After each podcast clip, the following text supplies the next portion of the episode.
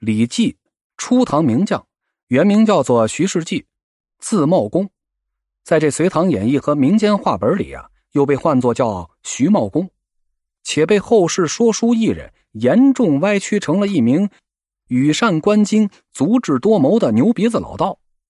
其实啊，历史上真实存在的李绩，文韬武略，威名赫赫，历仕唐高祖、太宗、高宗三朝啊。为凌烟阁二十四名功臣之一，一生是战功无数，曾为李唐夺天下，打败了无数的竞争对手，后又为大唐帝国保天下，大破突厥人和高句丽人，一生出将入相，被李唐王朝以为擎天之柱，是与魏公李靖比肩的初唐的著名的军事将领。李绩生前呀两次被动改名，死后呢又遭了两次命运的捉弄。一会儿姓徐，一会儿姓李，他没个定数。一次呀，是因为高祖李渊赏识他，赐他以国姓李；这另一次呀，就是为了避这太宗李世民的名讳，改叫了李绩。最难堪的呀，是他虽然善终了，但却因这个后代造反，被武则天改李复徐。好在后来中宗李显呢，又为他给平反了，还了李姓。您瞧，这爹妈起名啊！他是不是还得有点前瞻预见性啊？要不然呢，不仅费事儿，还很麻烦呢。好在呀，这古代人他不办身份证，就少了许多繁琐的手续。李绩啊，不仅军事指挥才能出众，那更难得的呀，是他超一流的个人品质。无论正史还是野史，都记载着他许多人性的闪光之处。这李绩啊，他是个典型的富二代，但是呢，他不坑爹。而且视金钱如粪土啊！年轻的时候挥金如土，慷慨解囊，积极相助江户豪杰。他是瓦岗寨农民军首领翟让的铁杆心腹啊！但是呢，他站得高看得远，曾经是力劝山寨版的大王翟让让出头把交椅，献予了德高望重、更有能力的李密。后来这翟让与李密啊，因为这领导权力归属问题，就发生了窝里斗。自个儿啊，就差点成为了内部清洗斗争的牺牲品。但是啊，他对自己认准了的人和事儿，那是绝不动摇。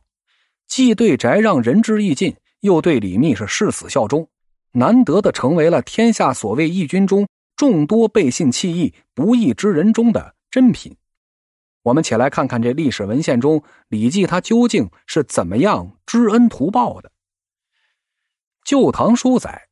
就在这旧主李密败阵，人生陷入低谷，喝口凉水都塞牙的时候，这位自作聪明、志大才疏又手气不好的李密啊，还以小人之心夺君子之腹，怀疑投靠李绩之后啊，后者呢会挟私愤打击报复，走投无路之下呢，还是不太心甘的投降了李唐王朝。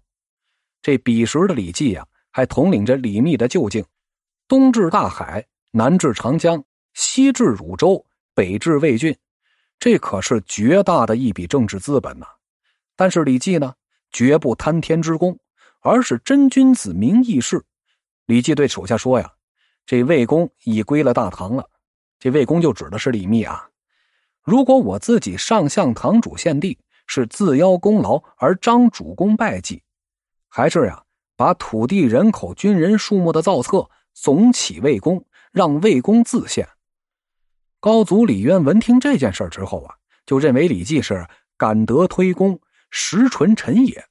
不仅呢优诏嘉许，而且加封李绩为曹国公、大将军，赐姓为李。后来李密谋反叛乱被杀之后啊，李绩恳请唐朝容许他收敛旧主的遗骸，并服重孝厚葬李密。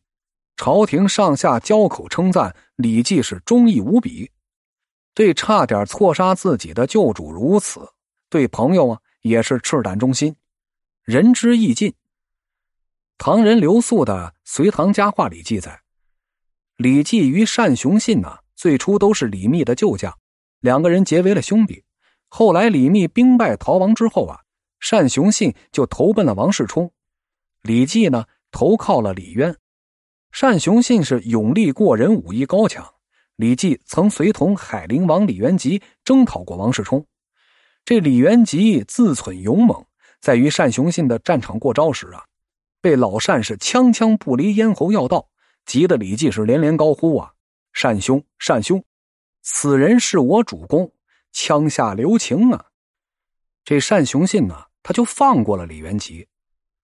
再后来呀，王世充被平定了，这单雄信呢，即将被处死之时，李绩呀，愿意以官爵财产。换回单氏一条命，奈何是前有过节而被诏令不许。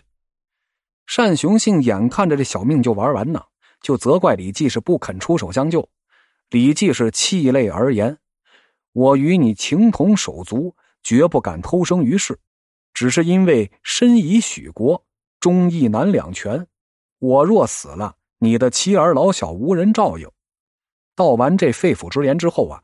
李绩拔出佩刀，从腿上割下了一块肉，让单雄信吃下，以血肉明示。